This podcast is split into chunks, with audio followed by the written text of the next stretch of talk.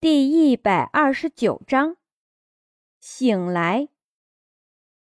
看样子秦三便是真的喜欢妾母。这一件大喜事儿，让秦洛风暂时忘记了刚刚张逸晨消失的事儿，他也跟着笑了起来。恭喜啊！喜酒一定要多给我一点。哥哥，我带你去看我们的礼堂吧。一阵烟雾过后，转眼到了拜堂的时候。宾客虽然满堂，却没有一点喜庆的色彩，而且个个表情严肃，也没个爆竹礼花什么的。新娘入堂，肆意雄浑的嗓音让人紧张。秦洛风看过去，只见秦三变手里的红绸那端，是丫鬟端着的鲜红嫁衣，没人穿的嫁衣。哥哥。谢母没了，我也活不下去了。秦三便坐在地上，手里抱着嫁衣，哭得如同小孩一样。这是秦洛风第一次看到秦三便哭得如此伤心。再抬头，四周的人刹那间消失了，只剩下他和秦三变。哥哥。让我去死吧，好不好？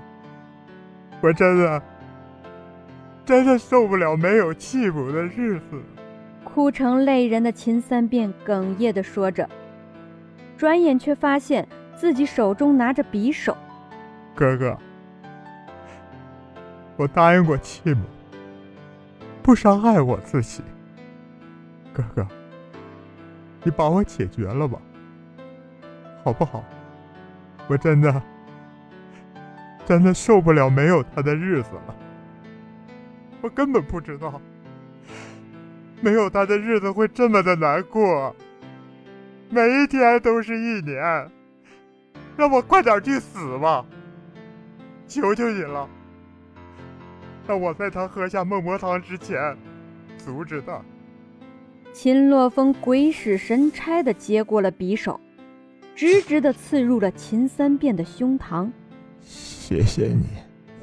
秦三变说完就消失了。大哥，这几天经历的事情太多了，有点累了吧？来，有什么话和我们说说，我们和你顺顺心。刺客基地的人迎了上来，只不过秦洛风看不到他们的腿，就好像是有一团黑烟笼罩住了。大哥。你没事吧？我给你倒杯茶。他最信任的手下端来了一杯茶。这段时间经历的事情，秦洛风快要疯了。夫人不见了，弟弟被自己亲手杀了，就连他们看起来也不是正常的样子。是不是在梦里？秦洛风眯着眼睛，看着茶杯里面的自己，精神恍惚。大哥。不要这样逃避。可为什么他没有一点伤心的感觉？是因为他一直觉得这就是个梦吗？是啊，大哥，你不要受不了，也不要因为我们死了就认为你是在梦里看到了我们。大哥，对不起，我们也离开了你。不过还好了，大哥，我们会一直在你身边的。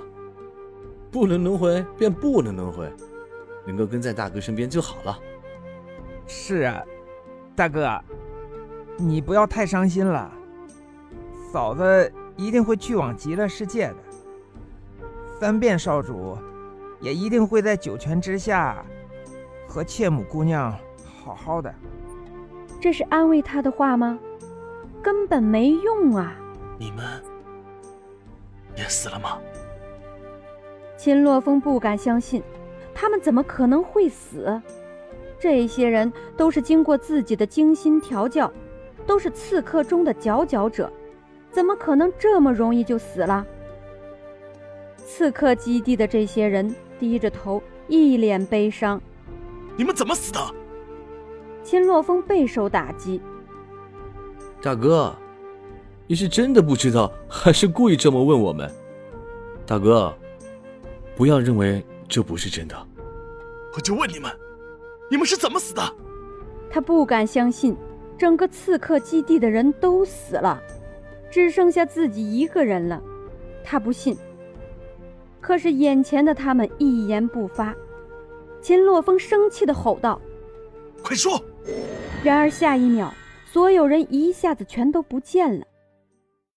再睁开眼，感觉场景变了，看到一个不认识的人正在给自己输送真气，让整个身体感觉暖暖的，很舒服。张逸晨，他醒了。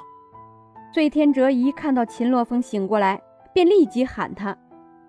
在床边小憩的张逸晨马上走过来，洛风。张逸晨满脸憔悴，拉住秦洛风的手，眼泪瞬间流了下来。这几日不眠不休的担心，秦洛风总算是醒来了。张逸晨还在这里，对的，那一切是梦，还好是梦。逸晨，能看到你真好。他一个人去挑战五十万大军的时候，就已经做好了赴死的准备，但是没想到经脉尽断，他竟然还活着。他心里清楚，这一定是张逸晨的功劳。他无比庆幸自己有张逸晨这样的夫人。老冯，你终于醒了！紧紧地抱住秦洛风。张逸晨心中此刻万分感谢碎天哲，还有叶、燕、彻这三个人。你是怎么把我救活的？我走的时候都已经准备好了，将至此行，必死无疑。以一人换四十五万人，秦洛风觉得值了。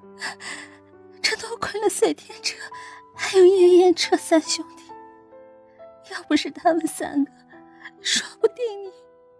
不用谢我们，能够救人，而且只是举手之劳，有何不可呢？彻温柔的一笑，如春风拂面。是啊，是啊。叶附和着，那笑容也是美的不像话。救命之恩，实在是无以为报。你们若是有什么想要的，只要我们能办到的，在所不辞。秦洛风出口承诺道。三人皆是摇摇头。你能够说一声谢谢，我们就已经十分开心了。其他的，我们不需要了。燕脸上的笑容显得霸气，甚至有种君王的气质。